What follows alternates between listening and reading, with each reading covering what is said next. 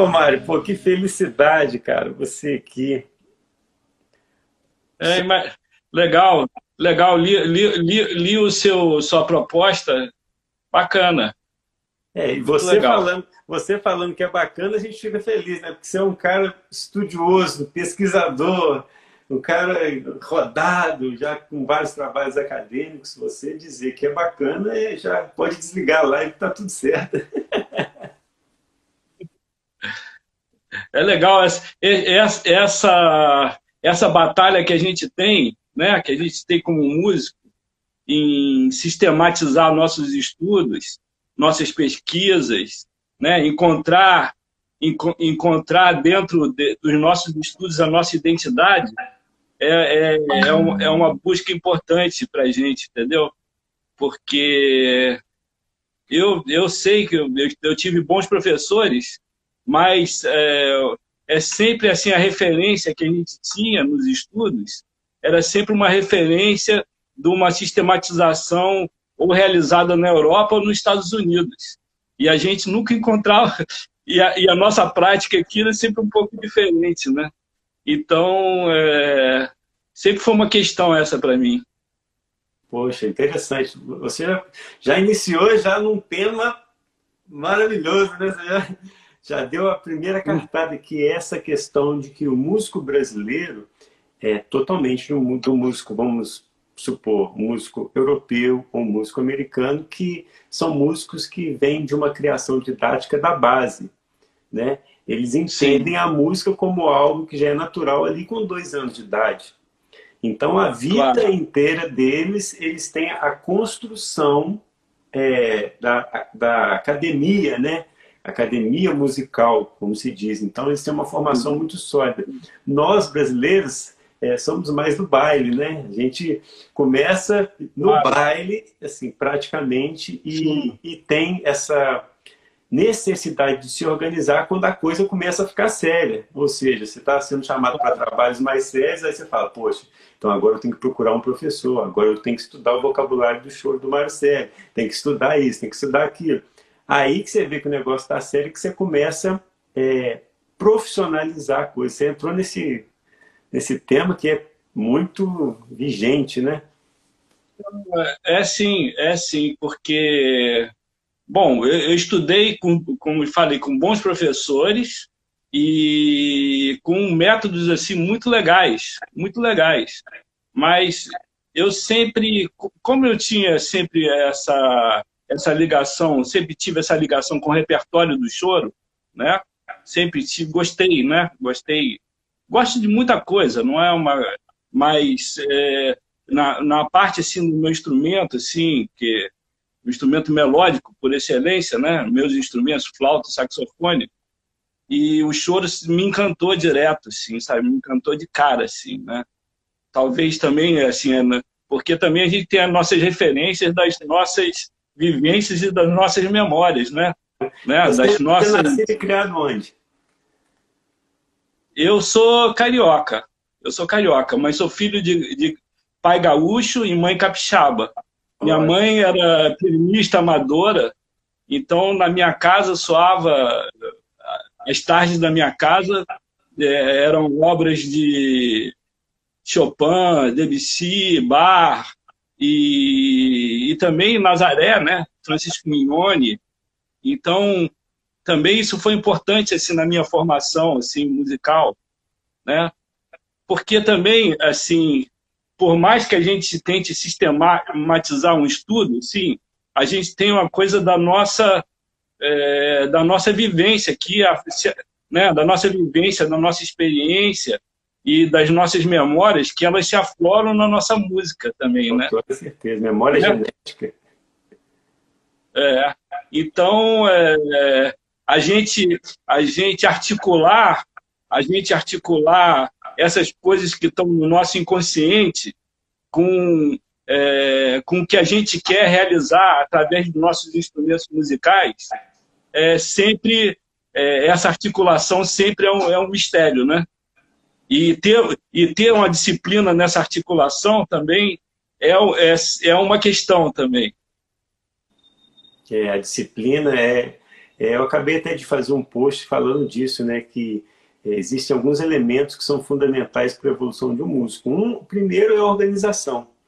Você tem que ter organização. Se quer evoluir, você tem que organizar. E aí depois vem dois, que são dois indispensáveis, que é a disciplina e o foco. Se você não tiver disciplina, você não tem foco. E o último é a paciência. É você respeitar a, a curva de aprendizagem com, aquele, com aquela curva horizontal que é o platô, né? E quando você sente que ah. você está evoluindo muito, você fala, poxa, tá ruim o negócio aqui, você tem que ter paciência, porque depois desse, dessa linha horizontal, aí vem uma ascendente novamente. E, e, e por trás de tudo isso tem o desejo, né? Tem desejo. O desejo, o, de, o desejo é um afeto fundamental para o músico, né? A gente é levado, a gente é levado à música pelo desejo. Né? E o desejo, o desejo, é, quando a gente perde o desejo, aí não adianta, não adianta. Acabou. A gente vai dar, a gente vai, a gente vai bater na porta e não vai encontrar nada. a gente tem esse curso aí que é o desafio dos sete pilares. A gente fala com os alunos o seguinte: é nunca estudar para ficar bom. Aí sempre quando a gente fala isso, as pessoas eles ficam, né? Porque quando você estuda para ficar bom, quando você acha que está bom, aí você para. Você deixa de evoluir, porque você acha que está bom. A gente sempre tem que estudar com gosto e o desejo de estudar. De pegar um instrumento claro. e passar aquelas horas ali batalhando algo que você não consegue, tirando uma música que é muito difícil, é um desafio para você. Se tiver o gosto e o desejo, realmente, né? Claro se você pensar que, que a vida é um dia após o outro, né? se você não tiver perspectiva, né? se você achar que já já tá bom, é. aí o dia seguinte você vai fazer o quê?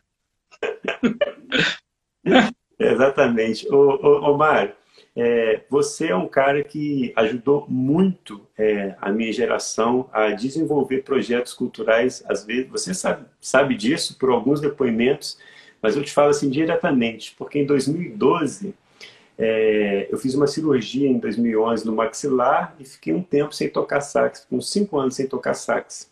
E aí em 2011 eu fiz a cirurgia para voltar a tocar. Quando eu voltei, eu falei assim, poxa, eu tinha que fazer um projeto é, cultural que valorizasse o choro. E aí, em 2012, a gente fez um projeto aqui em Santos Dumont que chama Feira com Choro. Só que a gente falou assim, poxa, eu vou reunir uma galera assim para tocar. A gente tem que ter um material para a gente iniciar essa roda de choro. O seu foi aqueles duetos. É, que aí a gente tocou. Ah, sim, claro. Os duetos. São 2010, não foi isso? Sim, 2010, eu e Davi lançamos o primeiro livro, né? De, de, de, de, desse.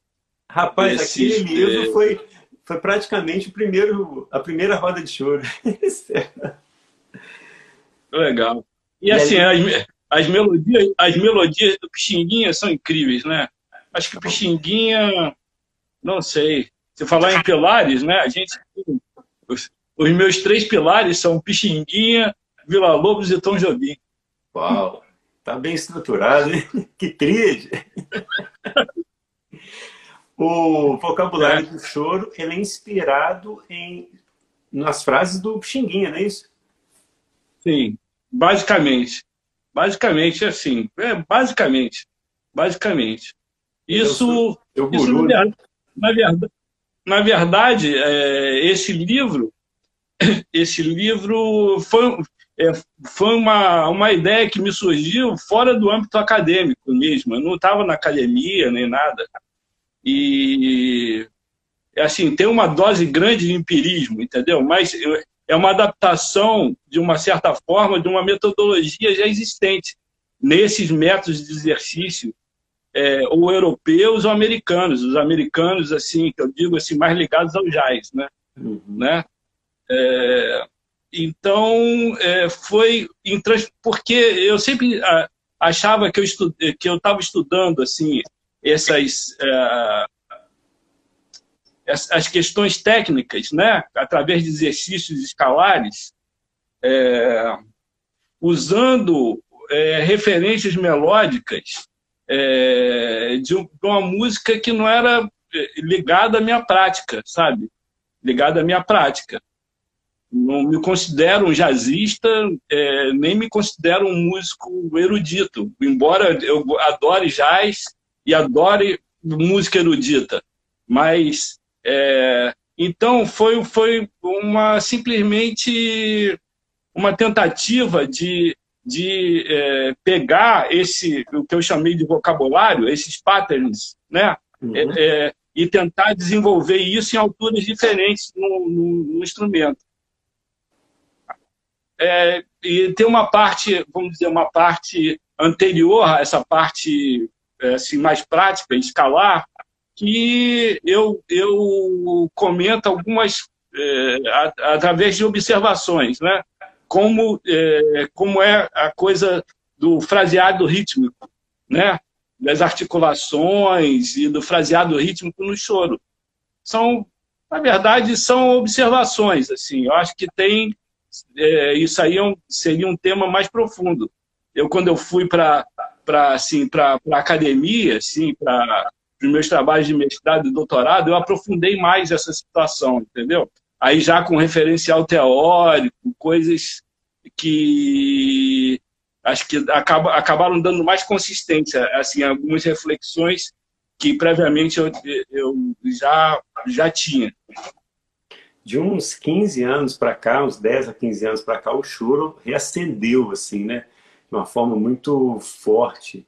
Eu falo, Sim. uns 15 anos, uns 15 anos, uns 10 ou mais? É, eu, eu acho que foi é, tem uma coisa que tem muito a ver com, com é, a sua preocupação, o seu trabalho, que, bom, eu, eu é, assim, a minha geração, a minha geração, uma geração talvez é, um pouco anterior à minha, assim, pessoal mais ou menos da, da, da minha idade, é, a gente aprendia choro é, ouvindo diretamente alguns mestres chorões, né, que estavam tocando por aí, Altamiro, é, Abel Ferreira, né? só para citar os, os, instrumentos de sopro. Fora Dino, o César Faria, Jorginho do Pandeiro e, e por aí vai.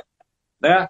E, uh, e, e, quer dizer, a, a coisa do repertório, do repertório do choro, do repertório do choro, a gente, o que, que é, porque eu comecei, é, eu comecei assim a fazer é, anotações ou a partir das audições né, dos discos, ou então é, de pesquisas em bibliotecas e tudo. E aí eu acabei fazendo assim, é, de uma forma manuscrita, o meu caderninho de choro, meu, esse manuscrito. Depois eu via lançar assim pela Lumiar, assim, realmente um songbook de choro, três volumes e tal. É, mas eu, eu aprendi dessa forma, entendeu?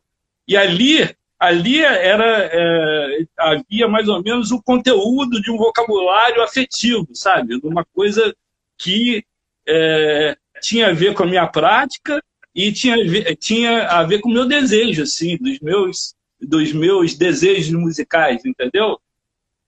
Entendi. Você... Então, é, então a coisa foi por esse lado. Aí, aí, aí acabou que sim, que eu estava dizendo assim, minha geração começou a ficar preocupada assim, em sistematizar, e eu acho, eu vejo que é, é inegável que a gente começou a usar metodologias que, que, que tinham referências em é, experiências assim didáticas ou de métodos europeus ou de métodos americanos talvez mais assim ligados uh, ao jazz, não é uma adaptação, né? Porque tudo, eu acho que tudo, todo conhecimento é uma coisa que, que é, é um processo evolutivo, né?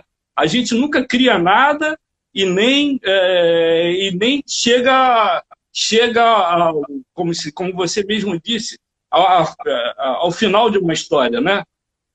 E a, o grande barato do conhecimento, do aprendizado, do ensino é esse processo, é a gente se permitir é, evoluir dentro disso. Esse né? movimento, né?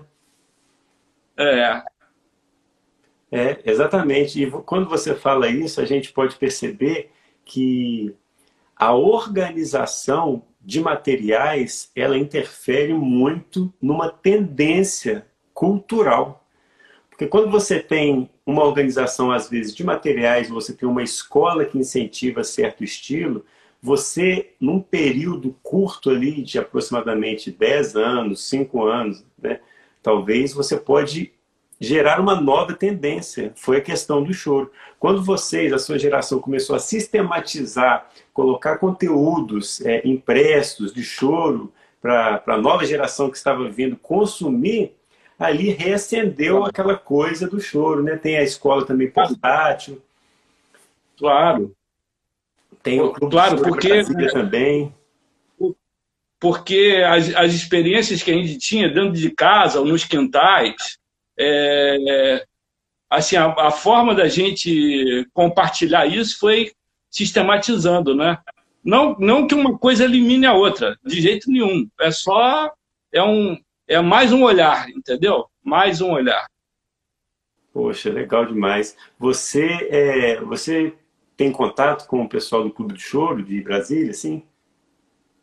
Sim, tenho, é. tenho, tenho contato. Um, um dos tenho. fundadores do, do Clube do Choro é da minha terra, é o Nilo Costa.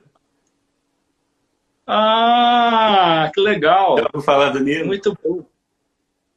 Sim, sim. Camilo Costa, é isso? Nilo, Nilo. Quem? Nilo. Nilo. Não, eu não conheço ele, assim, não, exatamente. Faleceu. Ele começou com... Ah, tá. Ah, tá. Tudo. Ah, Codete, tá, tá, tudo certo. Tudo certo. E tocava sax soprano. Ah, que legal, que barato. Era da nossa Maravilha. Aqui. Então, assim, a gente tem uma história realmente que, que leva um pouco para o choro também. Então, esse projeto Feira com Choro aqui, ele reacendeu, assim, essa chama de querer entender mais sobre o choro e o seu material, por isso que eu falo, é, a organização de um material, ela determina uma tendência. E é inevitável você afirmar que, não afirmar que essa organização, tanto da sua geração didaticamente, quanto as escolas, reacenderam o choro do Brasil. Não é isso? É, eu acho que houve uma contribuição, sim. Através, principalmente, como você fala, através da sistematização, entendeu? E, e assim, do, da, da, da, do grande amor que a gente tem por essa música também. também sabe? Da gente a gente falar sempre com entusiasmo do choro, sabe? Porque é, ver o choro como algo, algo vivo, algo, algo que tem que, inclusive quando eu digo vivo, não é pensando só nas formas do passado, mas tentar, eu acho que já tem uma geração fazendo uma coisa diferente, uma coisa, não digo nem melhor nem, nem pior, mas fazendo, mexendo com outras, com outras é, referências, né? É, até porque as referências musicais de hoje em dia não são as referências, talvez, da sua claro, geração. Então, sem... quem recebe outras influências, né? Claro, isso, isso é maravilhoso. Essa, essa coisa da gente, é, da gente é, entender a memória como, como algo que você, que você recria, recria, recria, recria. Né? Você tem as coisas guardadas no, é, na sua história, no seu, na sua experiência, mas você está pronto para recriar. Né? Sempre uma história que a gente conta nunca é exatamente como foi. Né? É. A, gente conta, a gente conta de um jeito diferente, com, com uma, ou então na, ou na forma, na linguagem, né?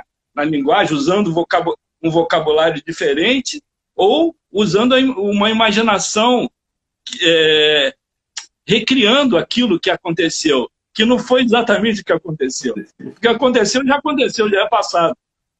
Exatamente. Nessa sua, nesse seu percurso aí do choro, é claro que já houve, houve vários é, picos, né? ou seja, pontos que você fala, poxa, nossa, aqui foi um ponto assim, muito decisivo e muito marcante na minha carreira.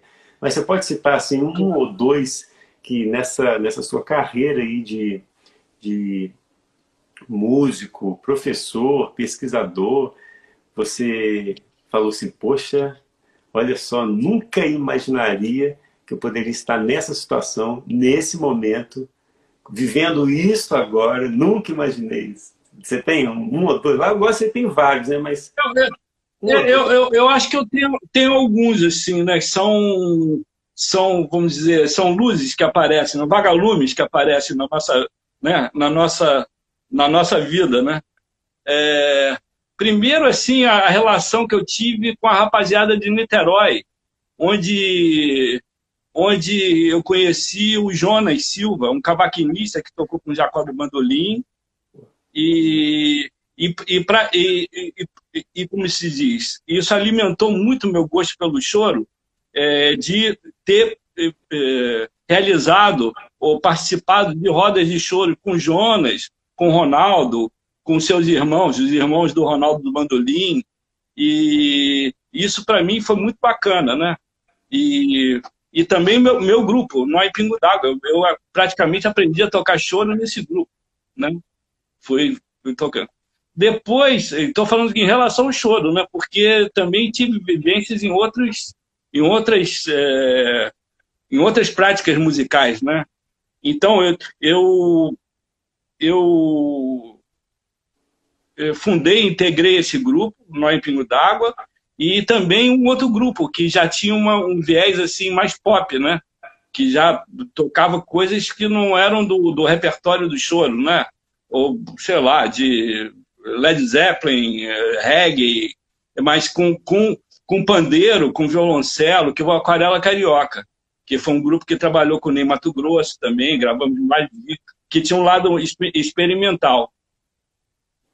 Depois, é, Assim, um nó. O Aquarela Carioca, você que fundou também? Sim, é.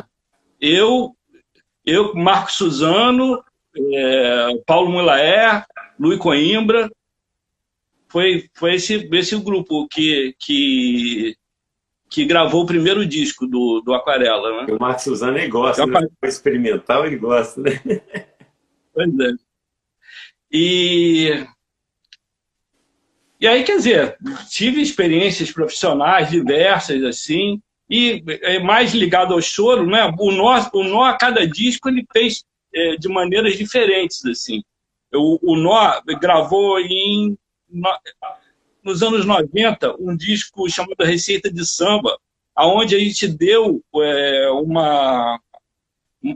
A gente trabalhou uma leitura nossa da obra do Jacó do Mandolim, que, vamos dizer, Jacó, para mim, é um compositor maravilhoso, e mas sempre sempre visto assim no âmbito mais tradicional, porque o discurso do Jacó sempre foi um discurso muito tradicionalista, muito carregado de dogmas e tudo. E muitas vezes, pra, no, é, assim, na minha visão, esse esse discurso não é, não se afina muito, muito assim com com a, a, sua prática, o seu fazer musical, eu acho. Porque o Jacó foi um grande inovador. Jacó foi um grande inovador, assim. É, em alguns choros, na forma de se fazer. Ele foi um cara muito ligado, ele trouxe, é, ele trouxe assim, de uma maneira mais radical o samba para o choro. Essa é uma questão fundamental assim para a gente entender o choro hoje. Né? Fora isso, assim, na parte da sistematização, dele ter, dele ter, dele ter formado esse grupo, Época de Ouro, né? E a maneira com que ele trabalhou esse grupo de uma forma mais camerística.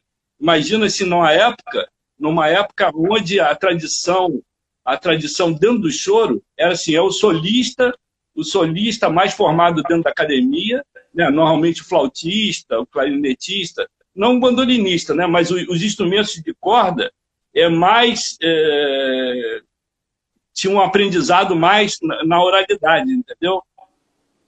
E dentro disso, Jacó, Jacó gravou discos assim maravilhosos, né? Sobretudo o último, o Vibrações, é uma, uma pérola, assim, a maneira como ele trabalhou esse, esse grupo é, é uma coisa absurdamente bonita, né?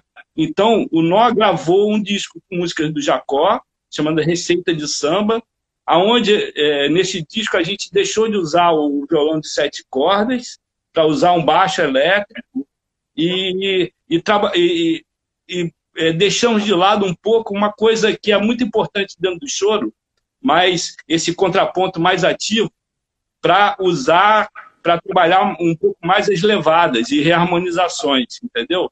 Dentro da obra do Jacó do Bandolim. Foi um disco assim muito polêmico, muito polêmico, e ele, é, ele veio a, a, ser muito elogiado quatro anos depois. Foi uma coisa. Uhum. Quatro anos depois de lançado. Ele foi, né? ele foi, ele foi recebido assim com muita polêmica quando a gente gravou e assim o, o trabalho foi legitimado quatro anos depois. Isso foi engraçado isso. É porque engraçado. Então era um impacto. Né? Ah, é, eu não sei. Assim, acho que alguma coisa que a gente mexeu que mexemos numa coisa que que foi estranho para algumas pessoas, entendeu? Muito embora, quer dizer, não era um produto de laboratório, era uma coisa relacionada à nossa experiência musical, entendeu? Tanto que no disco participa o Dino, participa o Joaquim do Pandeiro, no, é, vamos dizer, músicos ligados ao Jacó. A, Diretamente, né? A, a, música mais tradicional do Jacó. E, e, e depois, assim, essa, é, o fato de tocar com Paulinho da Viola, que eu toco já há mais de 20 anos, né? E Paulinho, realmente, ele, ele é assim, no, no âmbito dos compositores contemporâneos de choro, eu acho que ele é um cara muito importante, se, se talvez o mais importante de todos, assim, né? De que ele teve essa vivência da é, mais ligada à tradição, né? Que é a coisa do pai dele, tudo, né? E do relacionamento dele com Jacó do Bandolim, com Sarau de Jacó, e trouxe isso para a música dele, né? Para a música do tempo dele. O choro negro é uma pérola, né? Assim, poxa. É. Você já, você já tem esse contato com ele já há bastante tempo, né? Sim, agora, agora a minha tese de doutorado foi sobre foi sobre os choros sobre choros e valsas do Paulinho da Viola. Essa essa tese chama-se os saraus do Paulinho da Viola, choros, valsas e memórias. Então, é, eu analiso como ele, como Paulinho constrói sua, sua obra instrumental a partir das suas vivências e das suas memórias. Eu, eu, tenho, eu tenho, que te perguntar uma coisa que é, você, como estudioso, você vai entender a pergunta e vai tentar, às vezes, me dar essa, essa clareza. Em algumas lives que a gente fez aqui, você já é o 25 saxofonista que passa por aqui. Que bala. É, e muitos deles estavam dizendo uma questão muito que eu acredito demais, é que quando você vai tocar, é, você traz ali uma imagem, às vezes quando você vai compor, é, e essa imagem ela é fruto de toda a sua vivência e desde quando você nasceu até aquele momento em que você está atuando ou compondo. Olha, olha só onde eu quero chegar. Você percebe que, mesmo no choro, existe uma particularidade, às vezes, de diferença de estilos dentro mesmo do choro. De composição, às vezes, da Chiquinha Gonzaga para o Ernesto Nazaré, para o Jacó do Bandolim, para o Abel Ferreira. E essas diferenças podem ser consequência ali das imagens da vivência de cada um você consegue é, perceber essa diferença, sim? Sim, dá para perceber. Ó, houve isso que, que, eu, é, que eu te falei em relação ao choro. É, o choro, assim, no, nos anos, a, a, gente fala muito porque tem uma coisa assim, é, porque a gente tem registros assim de gravação mecânica, né? E gravação da fase elétrica, que é mais é, nos anos 30, né? É, na, nas gravações de samba, na parte, na parte mecânica, você, é, elas estão associadas mais a um caráter amachichado. Embora a gente não saiba perfeitamente se, é, se as práticas eram assim, entendeu? Porque não se usava nessas gravações instrumentos de percussão. Mas, assim, os musicólogos sempre separam, assim, o samba é, antes dos anos 30, samba machichado, depois o samba como a gente conhece hoje, das escolas de samba, começou com o samba do Estácio, Deixa Falar e tudo, do Estácio de Sá, né? É... Isso, o que, que o que aconteceu? Para se gravar esse tipo de samba, para se gravar esse tipo de samba, que começou a virar assim uma música, vamos dizer, muito popular, mediaticamente falando, né? ou é, comercialmente falando, é, o, que, que, o que acontecia? Tinha uma batucada que rolava, que rolava das escolas, o cantor, cantor Francisco Alves, por exemplo, que, que já tinha que cantar naquele fraseado, que era um fraseado diferente do machista, do samba, né? do samba diferente do machista. A, a coisa da, da, da, maneira que você articula o que a gente conhece como síncope é diferente no machista do samba. Né? É, então, é, os mediadores, os, os, caras que tinham que tocar ali no miolo, eram chorões, violonistas e cavaquinistas que tinham que preencher né? aquela, aquela situação que tinham que articular aquele ritmo com aquele fraseado melódico. Entendeu? Para fazer uma, aquela base gostosa do samba e tal. E aí, e aí isso modificou o choro também. Porque eles começaram a aprender uma, uma outra maneira, uma outra levada, uma outra maneira de tocar. E isso mexeu também no jeito de tocar o choro. Por exemplo, o Benedito Lacerda, que era do Estácio, começou a tocar de uma maneira sambada.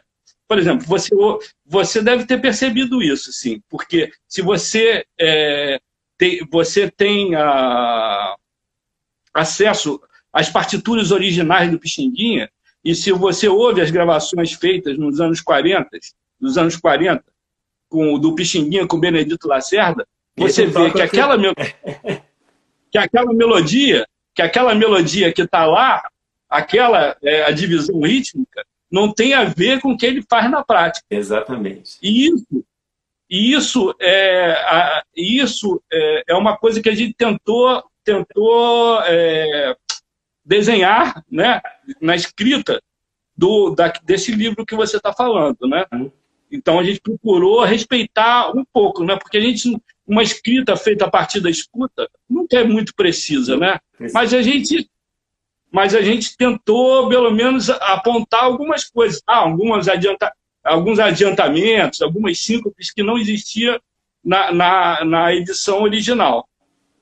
Então, isso, por isso que essa sua pergunta é o seguinte, foi aí, aí realmente existe um, um fenômeno que muda a prática dos choros, dos chorões, e muda também o estilo, o estilo de, de se fazer porque Jacó começou a fazer um, um, um Jacó, é, Luiz Americano, é, Benedito Lacerda, o, próximo, o próprio Pixinguinha começou a executar de uma outra forma, entendeu? Entendi. Que não tem a ver com que não tem a ver com a música do Nazaré, não tem a ver com a música do Calado, não tem a ver com, com é, os chorões, os chorões que compuseram antes desse fenômeno, entendeu? Então, isso, isso, isso mudou muito, né? Isso foi um fato que mudou bastante o jeito de tocar o choro. E hoje se toca, é, normalmente se toca o choro de uma maneira sambiada. E já tem uma influência aí, já rompendo de novo a, o estilo de execução, né? Então a gente já vai entrar num novo ciclo, já está dentro de um novo ciclo, né? Exatamente, exatamente. Isso é que é maravilhoso. A música a música, é, a música popular, sobretudo, é, ela, a gente está, a gente, a gente está cada dia com uma vivência diferente. Cada, a gente agora tem é, não só é, é, é, essa quantidade de informação imensa na, pela internet, como também a gente tem os fenômenos é, relacionados à música pop que estão acontecendo no, músico, no mundo de uma maneira diferente. Aqui no Rio tem a, a coisa do funk carioca, é, que já modifica, que, é uma, que tem, uma, tem a sua riqueza também, entendeu? Tem a sua riqueza rítmica. Né? São, são os paradigmas que vão mudando e a gente tem que se adaptar a isso aí. É, não somente é, influências musicais, mas do cotidiano também. A nossa geração agora, você também já está nessa, incluído nessa, a gente tem uma pandemia no currículo, né? É, isso, essa, é. essa pandemia, quando saímos né, dessa, dessa situação, eu acredito que muita coisa mudará em todas as áreas, em todas as áreas. Então isso interfere claro, claro. em todas as artes também. Então é claro. esse momento que nós estamos vivendo, que a gente está mais intimista, essa coisa da supervalorização da tecnologia. Olha só, nós estamos tendo uma live aqui. Eu tive live com claro. 25 saxofonistas que eu não teria se a gente estivesse numa correria do dia a dia normalmente. Então, sairemos disso de uma forma, com uma forma assim, diferente. E isso afetará seguramente a música. O que é ótimo. Com certeza. É bom. A, a gente está tendo que fazer música agora à distância, né? Nesse período agora, à distância. Porque a gente não pode se juntar para tocar, né? né? O, o vírus não deixa a gente. O vírus fala, não, não, não dá não. né? Então, mas, mas, o que, que a gente vai fazer? A gente vai deixar de fazer música, cara? Não. Sabe? Não vamos deixar de fazer música. A gente não vai deixar de fazer música, a gente não vai deixar de conversar, a gente não vai deixar de trocar ideias, a gente não vai deixar de ler, a gente não vai deixar de filosofar e de amar a vida, né? Deixar de transmitir a informação igual a gente está fazendo aqui agora, jamais, né? É, é, claro. Ô, Mário, você tem, assim, algum é, projeto futuro seu que você já está pensando, já está engatilhado aí?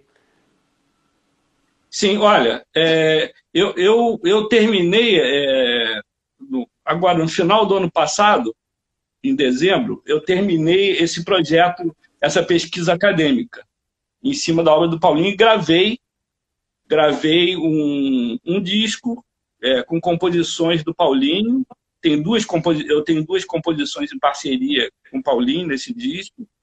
É, tem parcerias com o Cristóvão, tem o Choro Negro, tem algumas referências. E esse, esse, esse eu acabei de receber aqui há dois dias atrás, que esse, essa pesquisa foi indicada para o Prêmio CAPES aí também. Oh. Foi uma coisa importante, assim. Eu, eu digo assim, para um tocador, é, pô, foi muito importante, porque esse meu ingresso na academia foi um pouco tardio, né? Na pesquisa acadêmica foi um pouco tardio. Embora eu sempre tenha, tenha tido gosto por pesquisa, mas assim, de uma forma mais metodológica, foi há pouco tempo, né? É, então, eu, eu, quero, eu, quero, eu quero lançar essa tese e lançar um disco também, um disco belíssimo. e no final do ano passado... Hã? Você pensa num DVD Oi? também? Não, o DVD, o DVD olha só, eu, eu lancei em, em 2019 um, um, disco só é, com composições minhas, lá pela Quarup. Era um show gravado ao vivo e são composições minhas, né? Isso é um outro trabalho, assim. Eu tenho, eu tenho gravado, can, é, feito canções ou é, temas instrumentais, eu tenho composto assim bastante, né? E é, esse, esse show foi gravado para DVD, mas a gravadora não. DVD é uma mídia que já está. Já não faz. Não tem um sentido comercial, né? Então você publica os vídeos no YouTube, às vezes são vídeos assim muito bem acabados, muito bem filmados, edita bem editados, mas serve assim mais para a gente é, disponibilizar para as pessoas conhecerem a cara da gente e Importante. o jeito que a gente faz música, né? Legal. DVD não, mas, mas o áudio ainda é uma coisa importante, né? Aliás, essa é uma questão, né? Isso é uma questão que a gente não conseguiu resolver.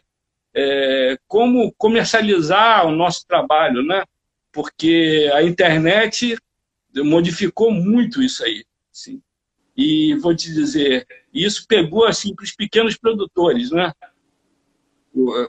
Assim, vamos dizer, nós, assim, pequenos, pequenos empresários de manejo, né? Então a, gente, a gente acabou acabou ficando estranho assim, assim, o jeito, né? É, talvez assim a Beyoncé não, não, não enfrente esse problema, porque é, pelo streaming deve vender sei lá, trilhões de, de, de, de não sei como chama, de... Faturamentos, é, né? Produções, não sei. Mas para gente que tinha o nosso CDzinho, fazer um show, vender um CD para poder gravar, né? E, assim, eu, eu, eu sou muito reticente à coisa da pirataria, assim. Eu sou muito reticente. Eu, às vezes, até sou mal entendido por causa disso. Porque eu entendo, eu entendo, assim, a coisa, é, a, relação profissional do músico, assim, existe uma cadeia produtiva, né? Aonde, é, dentro dessa cadeia produtiva, tem, sim, tem o, o, que, o seu trabalho dentro, dentro do estúdio, com os técnicos, etc., que tem um custo, né? Você tem a editora que lança seu trabalho, que tem um custo, entendeu? E quando você disponibiliza tudo isso gratuitamente, eu falo, como é que remunera essas pessoas, entendeu? Eu não, eu não posso pedir para um amigo, aí, grava, me grava aí, faz aí para uma coisa de qualidade, até eu, assim, acontece entre nós, artistas, assim, a gente tem até um, como se diz, um acordo tácito de um ajudar o outro, sim. Mas nem isso, nem isso é uma coisa muito legal, sabe? Porque porque o que a gente precisa é todo mundo pô, viver da sua profissão, pô, ter o, ter o seu dinheirinho para fazer isso, para poder pagar o aluguel, para poder, poder pagar as contas, né? E tocar sua vida, comprar seus instrumentos, comprar palhetas, né? Fazer palhetas. Né? as palhetas vão embora, sabe? As palhetas vão embora, os, as folhas de papel vão embora, os cartuchos de impressora vão embora, os computadores quebram, uhum. entendeu? Isso aí não é o artista tudo bem, a gente a gente a gente lida com bem imaterial, mas o, o nosso mundo não é um mundo imaterial, assim, né? A vida não é só imaterial. Exatamente. Então, então, essa é uma questão, é uma questão aí que não sei, não sei. Olha, tem, tem uma pergunta aqui, na verdade é um questionamento, né? Olha só que interessante isso. Ah. Olha, poderia fazer um material igual do Pixinguinha com a obra de choro do Paulinho da Viola aí, ó. é, eu acho que aí tudo é, seria ótimo, mas isso é, não depende só da vontade da gente, depende da vontade do autor, né? Depende da, da editora, depende de muita coisa, né? Seria, seria realmente muito legal. Estou tentando tirar o, o, esse comentário aqui, não estou conseguindo. Deixa eu ver, tem um outro aqui, ó. É... Olha aqui, agora estamos no momento de questionar esse fenômeno acho que é a sintonia estranho a Beyoncé. Não entendi bem. Sini... É um sintoma estranho a Beyoncé, aí eu não consigo ver mais o resto. Ó, também enquanto estamos outros talentos não pagam contas básicas, não pode acontecer isso. É, é isso aí. Eu não consigo tirar pois agora. É. Fui colocar esse comentário aqui. Não, é. Não, vou te dizer, é uma questão, é uma questão importante mesmo. mesmo. Agora, é, primeiro de tudo, é assim, vamos dizer, voltando para a história dos pilares, hum. voltando para o, o, pilar primeiro é a gente ter consciência disso aí, entendeu? Né? Pô, não estou conseguindo tirar esse, esse comentário aqui, que coisa. Olha aqui, ó. Não consigo tirar. Você não consegue tirar, não? Você clicando aí? Não, né? Não, não. Que coisa só. Não, tudo bem. Tá tudo certo. Ih, acho que inverti aqui alguma coisa. Que coisa, gente. não consigo tirar aqui. Ah, consegui. Uf. Ô, ô, ô Mário, então é isso. Essa é, são discussões realmente que é, são frequentes na, na, nossa carreira, realmente, essa questão de pirataria, essa questão de vencer um dia após o outro, quem ganha mais e quem, né, quem deixa de ganhar por questões outras. Mas é, eu acredito assim, que o mundo mudou de uma forma muito considerável. Né? E eu vejo que claro. muitos músicos estão se reinventando, assim, achando é, novas formas assim de expressar sua arte, e alcançar mais as pessoas. Hoje, claro. na, na verdade, o e-book ele veio para isso mesmo. Existe um excesso de informação na internet e esse excesso é, ele é positivo porque agora qualquer coisa que você quiser você tem nas mãos. Se eu quiser digitar lá para pegar um disco do Mário Sérgio, quando ele tinha um cabelão, eu consigo. É um disco que você gravou com a Dani, Dani Spielman, que você tinha um cabelão, ela também está na capa, né? Hoje em dia, você tem é acesso a esse material todo, mas, é, consequentemente, é, esse excesso afoga o músico na questão de estudos, porque ele fica sem saber aonde começar. Não existe uma organização ali quando se diz internet. Quando você clica em baixar alguma coisa, vem milhões de materiais para você ver. E às vezes você não tem um direcionamento. Isso acaba desmotivando, porque é, não, não existe direção, você vai batendo cabeça em um monte de lugar e acaba parando em lugar nenhum. Né? E você, você leciona em alguma instituição? Não. Não, não dou aulas particulares, é, é, dou aulas em, em, em, festivais, em festivais.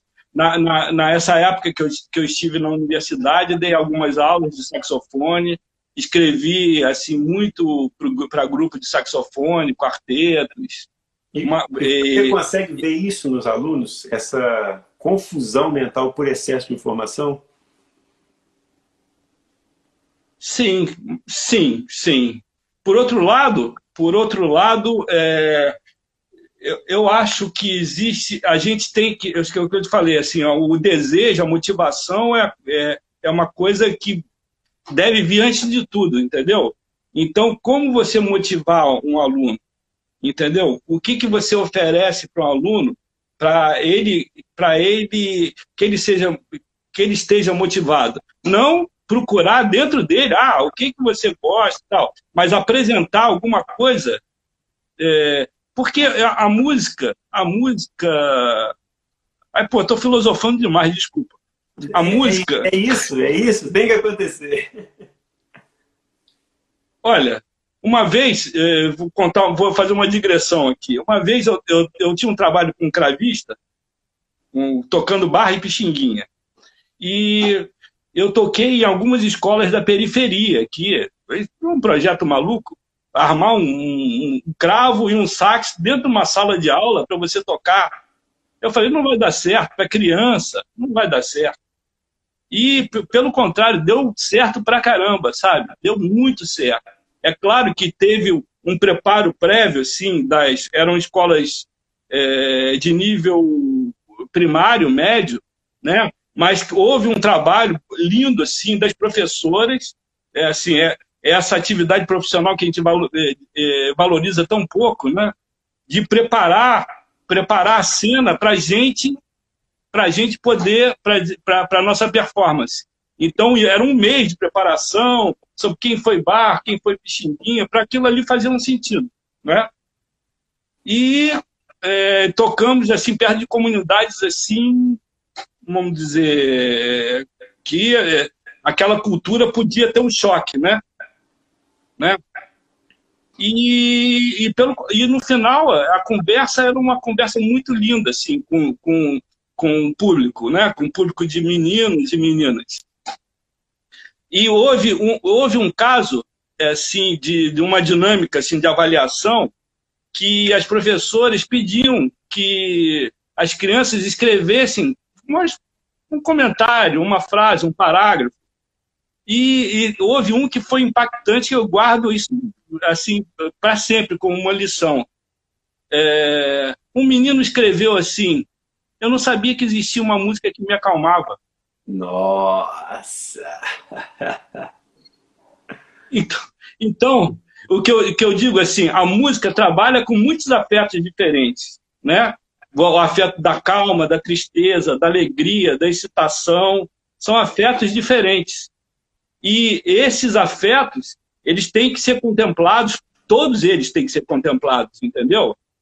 Porque precisa, porque a gente, a gente é triste, a gente é alegre, a gente, pô, quer, a gente quer dançar, às vezes a gente quer ficar quieto, entendeu? Então, Não, não pode existir só uma música para a gente ficar feliz, para a gente ficar, para a gente beber, entendeu? Essa música tem que existir também, mas tem que ter a música que vá assim no fundo da nossa alma também, do nosso inconsciente, Exatamente. entendeu? Das nossas tristezas, dos nossos sentimentos mais profundos. Então tem que ter tudo isso, né? Eu não estou defendendo uma coisa ou outra. Eu acho que tem que ter tudo. Tem que ter todos as porque o homem é assim, entendeu? Então, o que eu digo assim, voltando assim, eu acho que você despertar dentro do aluno esses, esses, você ter uma conexão da música com o afeto dentro dele, seja por uma alegria, é, assim, uma coisa mais introspectiva. Eu acho que a música é ser o canal para isso. É, é, aí eu acho que isso aí está a chave do entendeu? Porque você dá ferramentas para ele utilizar no momento em que ele precisa. Então, se ele quer, às vezes, é, um momento mais reflexivo, ele coloca uma música é, reflexiva, Sim. porque ele conhece que existe essa música. Se claro, ele claro. Tá alegre, está no momento alegre, ele, ele entende que aquela música vai trazer alegria para aquele ambiente, ele conhece. Então, é isso que você falou, você dá as ferramentas, né? Você dá as possibilidades e apresenta a ele os estilos. Olha, existe o jazz, existe o samba, existe o choro, existe claro, a balada, claro, existe o funk, existe tudo. E não podar. Claro, isso. Eu, eu, às vezes, deparo com muito, muitos professores que eles focam o gosto pessoal e descarregam todos no aluno. Por exemplo, às vezes gostam muito de rock e o professor joga todo o rock no aluno e não apresenta outros estilos de música. E isso é, é fatal, porque acaba que você claro. é, evolui um aluno em um segmento só e deixa ele claro. a, a experiência de experimentar novos, novos olhares, né? Claro, porque ele, ele, ele, ele tem que ter uma compreensão sobre, sobre o som de uma maneira geral, entendeu? De um, do, é, é, eu, é, seria, eu, eu, sei que é um absurdo a gente falar que a gente conhece tudo de música que a gente não conhece. Você não conhece, eu não conheço, nem ninguém conhece.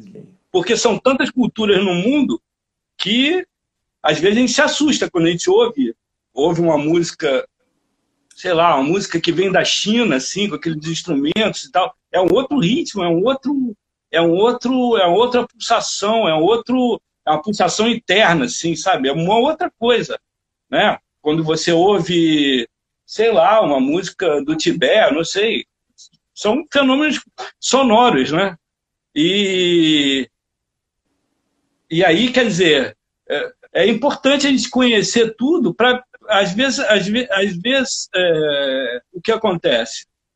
Às vezes se surpreende, se surpreende por, por ter uma afinidade com um fenômeno que está tão que está tá, às vezes distante da gente culturalmente, entendeu? Né? Que está que tá distante, por exemplo. Sei lá, para citar um exemplo de um saxofonista, o, o Vitor Assis Brasil, ele parece que nasceu nasceu lá, entendeu? Um cara respeitado era um cara respeitado, é, assim, naquele ambiente do jazz, entendeu? Você estava falando do Vitor Assis Brasil. Hoje mesmo eu estava escutando esse disco aqui, ó. Olha, esse disco é fenomenal. Uma maravilha. Eu tive a sorte de, de vê-lo tocando, eu era muito garoto. Assim. Você estava brincando, é mesmo?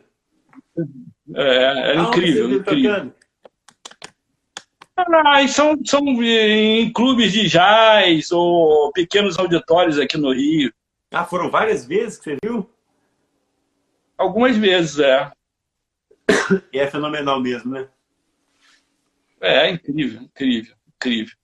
É uma energia outra, né? O Vitor Assis Brasil, ele, todos né, que tiveram contato com ele assim, pessoalmente, é, falam que realmente é. era algo absurdo. Incrível, assim. incrível.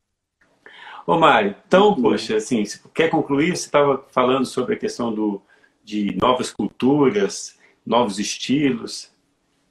Não, eu, eu, eu acho que eu, isso que eu estava falando, assim, a, a, a, grande chave, assim, é, e até, assim, uma coisa que contribui é, nesse, nesse lance de você seguir o seu roteiro, que foi uma coisa bacana, você sistematizou é, essa porque essa organização para o estudante é, é, é, meio caótica mesmo, assim, né? né? Mas você você encontrar a chave, né? Aonde a música vai pegar a pessoa, né? E a pessoa também tem que querer ser pega pela música, né? Também isso. Tem que estar coração Então essa, essa conexão com, com certos afetos, assim, que, que são que, eh, que pertencem àquela pessoa, aquele futuro artista, talvez, ou futuro diletante da música, que a música a música não está aí só para só para ser uma profissão, só para para atingir pessoas que vão ter uma excelência assim no seu na sua performance. A música está aí para ser compartilhada com todo mundo, né? Para fazer melhor a vida de todo mundo, né? Exatamente. Nós somos os sacerdotes, né? Nós estamos aqui para levar é, é. essa informação. É. Ô, Mário, é uma coisa, às vezes a gente fica, é, às vezes a gente fica pensando assim, por que ser um músico profissional, né? né? Muitas vezes a gente fica pensando nisso, por que ser um músico profissional, né? Não, mas é maravilhoso ser um músico profissional, mas é o que eu digo assim, a música é, tá aí para todo mundo, não é? Exatamente. É, não é profissão assim, né, que você vira e fala assim, poxa, eu estou trabalhando. Na verdade, eu assim, eu quando eu saí da, do colégio, eu já entrei num conservatório para dar aula. Então, com 18 anos ali, eu já estava lecionando. Então, eu não experimentei um outro tipo de trabalho senão o ofício da música. Então, eu sempre falo que eu nunca trabalhei, porque sempre o Jô Soares que fala, né? Quem trabalha no que gosta vive de férias. então, assim, a, a, gente, se deixar, a gente fica o dia inteiro por conta disso e conversando, falando, tocando, escrevendo, escutando porque realmente é algo claro. que, que está amalgamado dentro do nosso coração. A gente nasceu com isso. Sim, sem dúvida, sem dúvida. Sim, é a, é a tal de motivação, é o desejo, né? É o desejo. Isso, isso, o, o, músico, muitos dizem que o músico não escolhe, o músico é escolhido, né? Assim, é, né? a música é que escolhe. É engraçado, dentro de um curso, olha só que louco, é, tem um aluno que ele falou que ele estava meio é, desanimado um tempo atrás, querendo parar, e estava assistindo o Jô Soares. Quem estava no Jô Soares era o Arthur Maia. E aí, no meio da ah, entrevista, olha. o Arthur Maia falou assim: é, gente, não é você que escolhe a música, é a música que escolhe você. Diz que ele escutou aquilo e falou assim: realmente, pô, por que, que eu tô assim? Eu tenho que voltar, tio, porque ela me escolheu. Aí ele voltou, assim, ele deu, ele deu esse depoimento, achei maravilhoso. Maravilha, maravilha. Parabéns, Tiago. Parabéns pelo teu trabalho, parabéns pela, pelo, pelo, pelos seus estudos e pela, pelo, pelo que você realizou aqui. Parabéns, parabéns. E, e gostei assim muito do papo. Assim, a gente não se conhecia. Bom, pessoalmente não, não se pode dizer que a gente se conhece, né? Mas é, é uma outra maneira de passar, né? De passar. É, assim pela internet, também existem, existem sentimentos e afetos dentro, né, via internet também. Claro, pô, adorei é? conversar com você, você é alto astral demais. Tá bom? Ó, obrigado, então, viu? Assim, agradeço você ter aberto aí a, o seu estúdio, né, sua casa, o seu quarto aí, e ficar esse tempo ah. aí é, transformando a nossa noite em informação e conhecimento. Você trouxe para a gente muita informação bacana e que se a pessoa que estiver ouvindo é, estiver atenta, uma frase, duas frases que você fala pode adiantar aí 10 anos dela, 15 anos dela de, de estrada. Então, obrigado mesmo de coração e... Eu, eu que agradeço. Se cuida aí, se cuida aí. Ah, vamos fazer um som junto aí. Vamos, vamos sim. Você vai vir aqui em suas mãos, eu vou para aí e a gente vai fazer essa roda aí. Então, Beleza, então. Um abraço, meu querido. Tchau, tchau. Deus, viu? Falou, tchau. Abração, tchau. tchau.